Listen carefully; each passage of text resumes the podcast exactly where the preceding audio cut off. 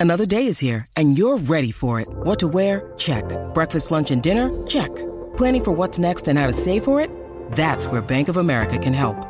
For your financial to-dos, Bank of America has experts ready to help get you closer to your goals. Get started at one of our local financial centers or 24-7 in our mobile banking app. Find a location near you at bankofamerica.com slash talk to us. What would you like the power to do?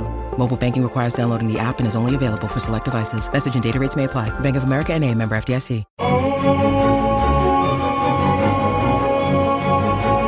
Estamos comenzando nuevamente con este podcast de Viva Mejor.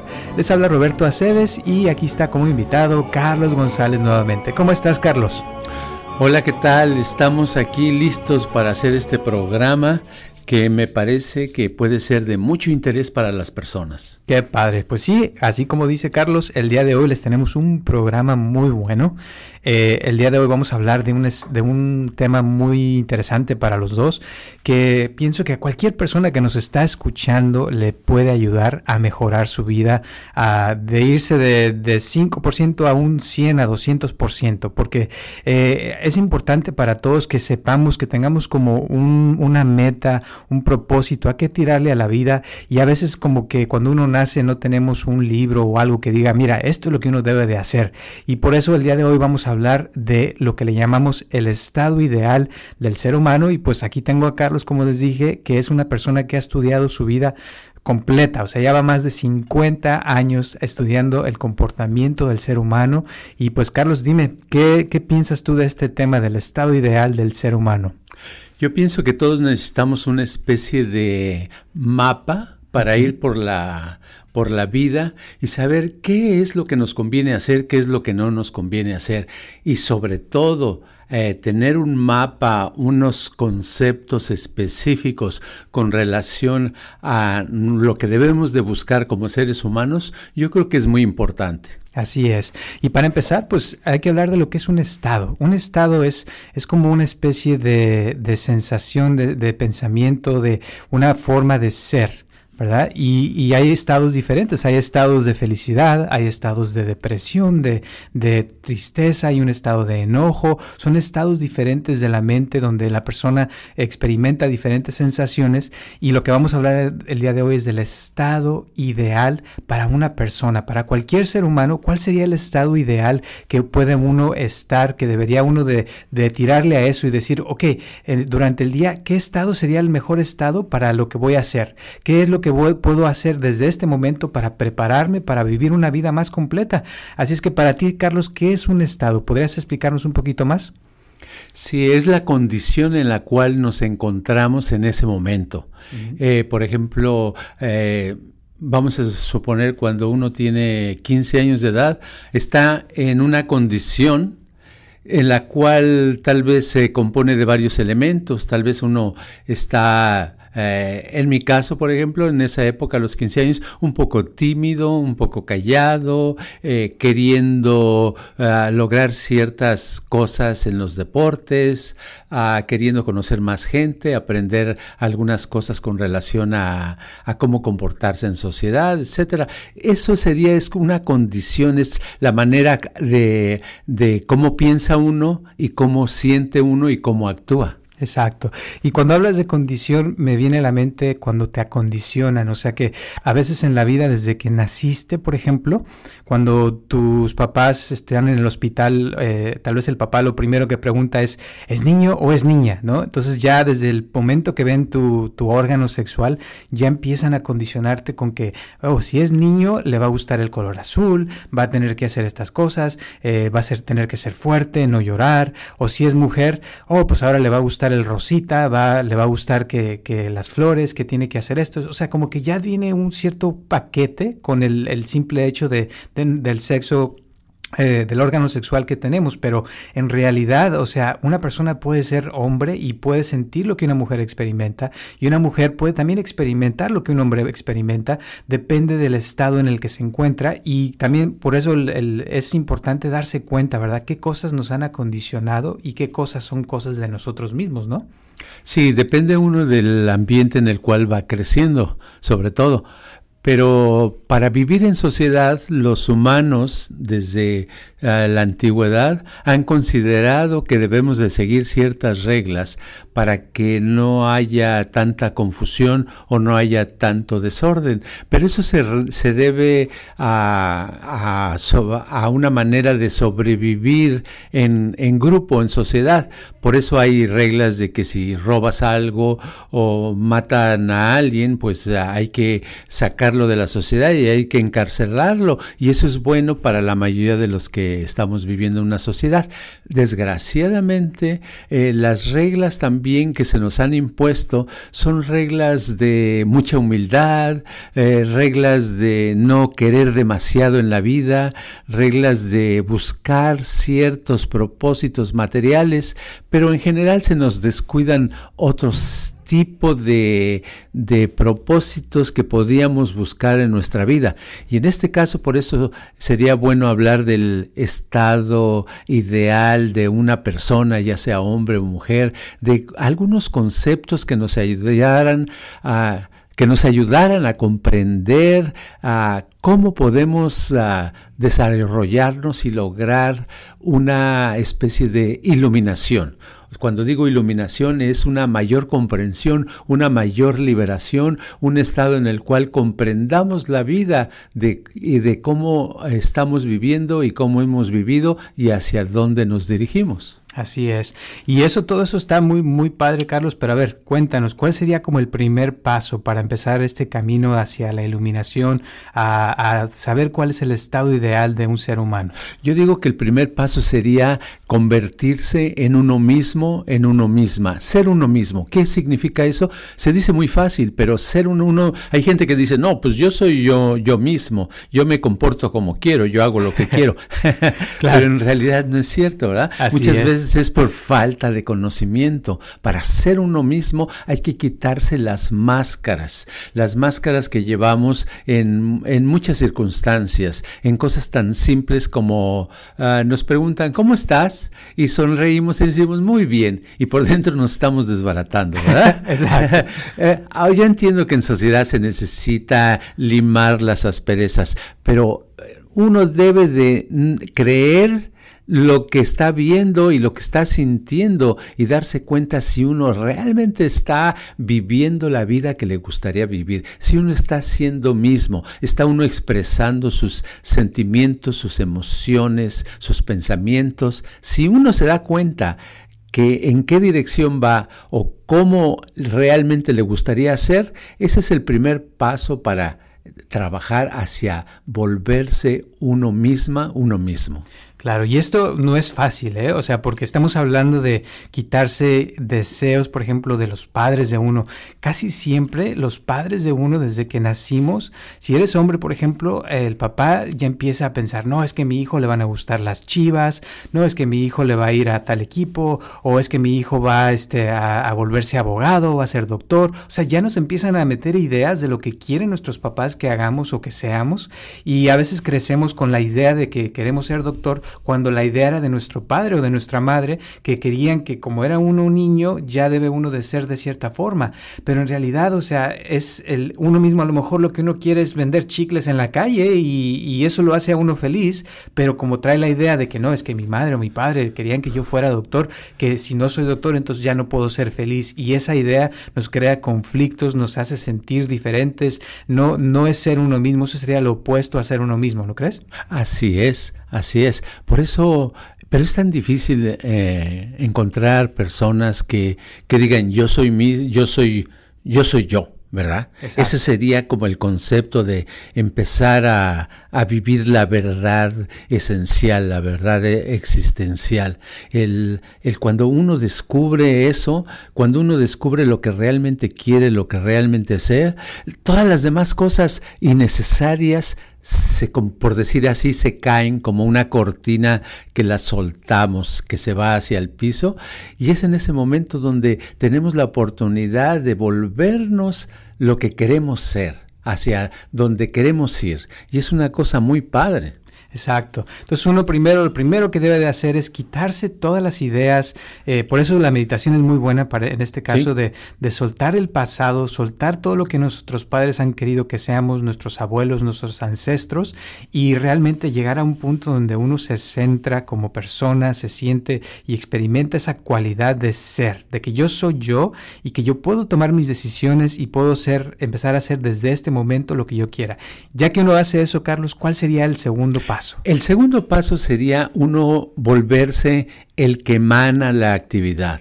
O sea, la fuente de donde sale esa serie de ideas, de pensamientos, de actitudes. En otras palabras, ser uno una persona causativa. Cuando digo que uno debe de ser causativo, me refiero a que uno debe de ser el que manda, el que decide, el que toma consejos, el que lleva a cabo las acciones, porque muchas veces nos escudamos para no tomar responsabilidad y para eh, evitar el que otros nos regañen o nos vean feo por nuestros errores, decimos, no, es que a mí me dijeron que lo hiciera, es que, es que yo no quería, es que me obligaron, etcétera, sino eh, ser uno causativo significa que yo digo me voy a comer, me voy a tomar un café y yo me lo tomo porque quiero, no porque me están aconsejando que lo haga, ¿me entiendes? Exacto. En, otra, en otras palabras, el volverse, el tomar las riendas de,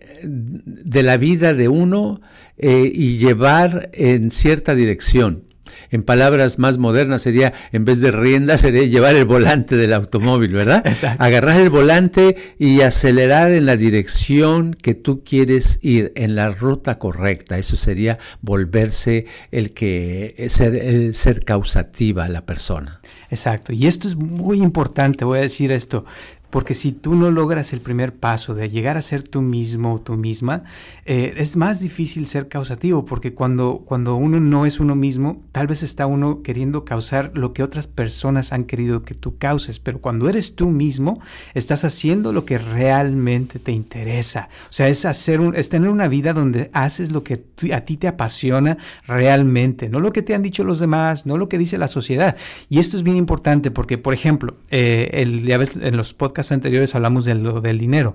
Y hay mucha gente que crece pensando que el dinero lo es todo que hay que, o sea, que crecen que es que tengo que hacer dinero, tengo que, que, hacer mucho dinero. Y cuando les dicen que vayan a la universidad, a veces hay gente que a mí me ha tocado conocer que escogen la carrera donde van a, pagarles más dinero.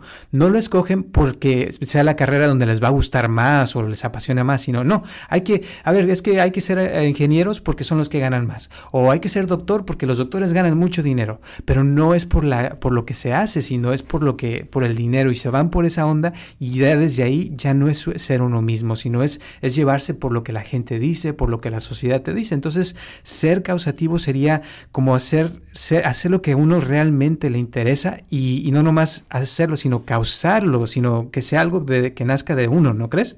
Claro, y muchas veces al decidir tú eh, ser causativa o causativo en algo, a veces te, escoges algo que eh, comercialmente no es ah, lo mejor, a lo mejor no hay muchas oportunidades, pero es ese reto, ese mismo reto que te hace crecer, te hace mejorar, te hace eh, romper obstáculos y ser una mejor persona y sobre todo ser más feliz.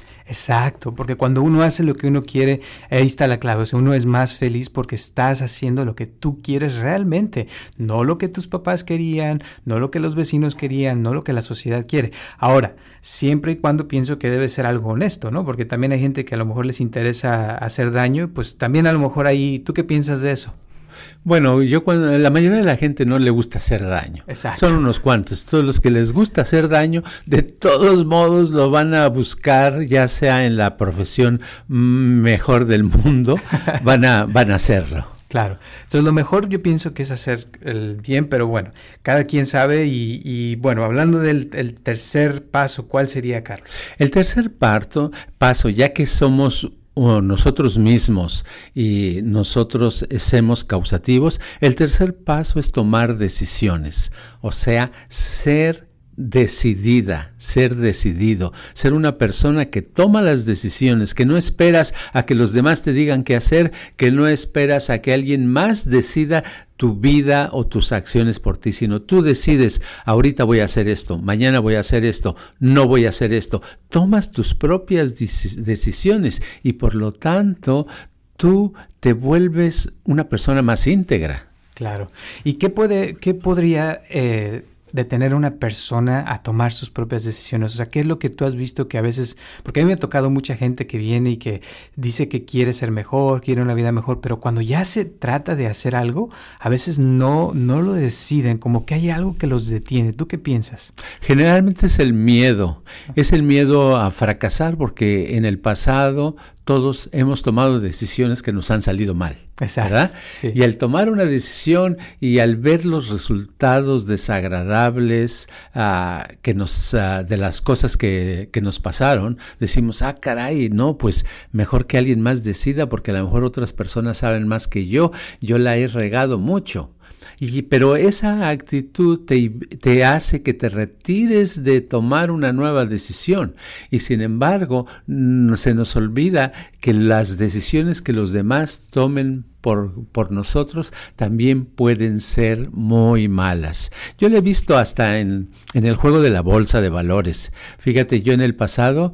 Uh, compré, compraba yo acciones en la bolsa de valores y al principio pues dice uno, no, pues los expertos saben. Entonces yo pedía consejos de expertos y no sabes, yo perdí más dinero eh, de los expertos por hacerles caso que lo que perdí después tomando mis propias decisiones, ¿verdad? Y con mis propias decisiones lo que pasó es que aprendí más. Claro. ¿Verdad? Entonces yo digo que es bueno tomar decisiones y estar dispuesto a la posibilidad de que muchas de ellas salgan mal. Exacto. Pero se pueden corregir. Claro. Y lo que te queda es la experiencia, porque aunque fracases eh, mil veces, de todas maneras aprendes, porque todo se puede aprender en la vida. Y, una de las cosas que también es importante es que cuando tome uno decisiones, las tome con, con confianza, con seguridad, porque a veces ah, el tomar una decisión a medias como que también tiene un efecto en el, en el resultado, ¿no crees? Claro, sí, por eso ese sería el cuarto punto, tener confianza en, en, uno mismo, en uno misma. Al tener uno confianza, está teniendo fe, está creyendo en uno mismo y por supuesto que la decisión tiene más poder, ¿verdad? Exacto. Porque tú lo estás proyectando en el universo y el universo la, te va a responder de una manera más positiva a lo que tú andas buscando.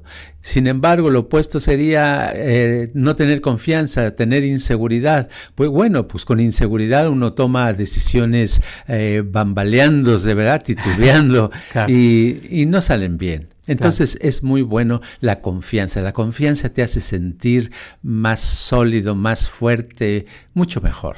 Así es. Y fíjate que eso de la confianza y la seguridad es, es, algo muy importante hasta cuando reza uno, porque si vas a rezar por un milagro o algo que quieres que suceda en tu vida o por alguien más, es muy importante estar optimista y creer que sí se va a poder hacer ese milagro, que sí va a suceder lo que uno quiere. Entonces, esa seguridad o optimismo debe de uno aplicarlo en todo en la vida, porque si uno hace algo y ya tomaste el primer paso, pero no lo haces con esa seguridad o confianza o optimismo,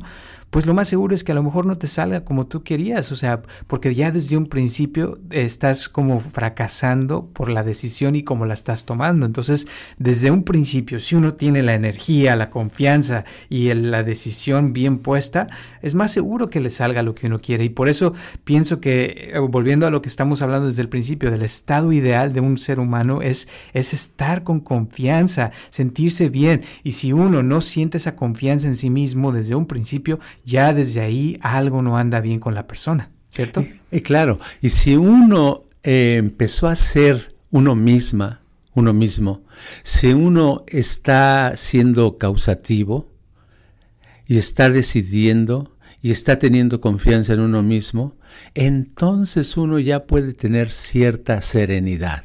Debe haber una serenidad. La serenidad es la contemplación de la vida. Es ese estado en el cual te sientes relajadamente a gusto con las cosas que te rodea y puedes disfrutar de tu medio ambiente.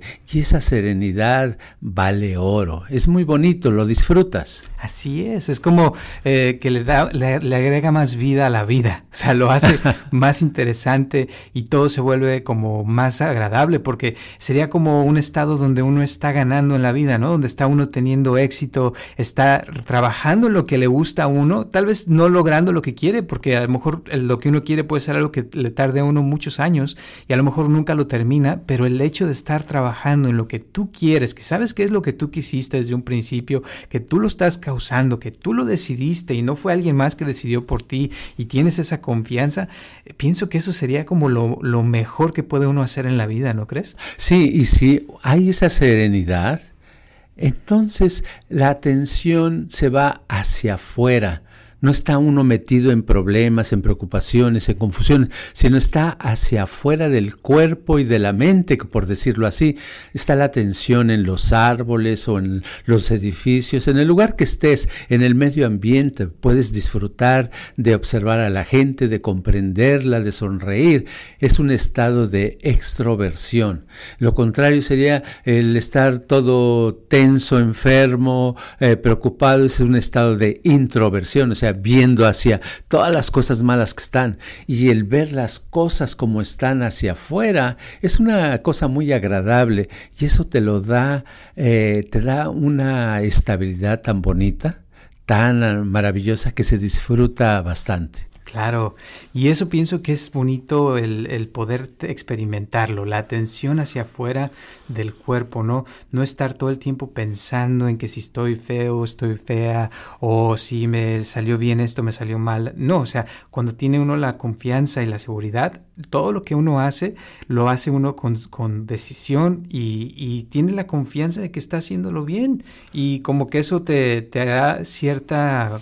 Eh, no sé cómo decirlo, pero como que te, te, da más en la vida, así como dijimos una vez de si tienes te, eh, te, doy, si no tienes te quito. O sea, mientras más confianza se tiene, mientras más causativa la persona, mientras más experimenta la, la cualidad de ser, como que eso lo hace cada vez mejor persona. Con el tiempo esa persona logra más, puede llegar a, estados más elevados de, de serenidad, de, de extroversión y, y, sobre todo puede causar más cosas en el mundo. O sea, y de eso se trata, o sea, de venir a este mundo a, a dejar una huella mejor, a que la gente a tu alrededor esté mejor, que no nada más sea, como dices a veces, que se masturba uno mentalmente, ¿no? Sino que realmente uno logre un, un cambio alrededor de uno, con nuestros familiares, con la gente que uno conoce y, tener un propósito en la vida que, que, sería en este caso, o sea, llegar a ser lo mejor de que uno puede hacer. ¿No? Sí, las, las cosas positivas se van multiplicando. Exacto. ¿Verdad? Exacto. En otras palabras,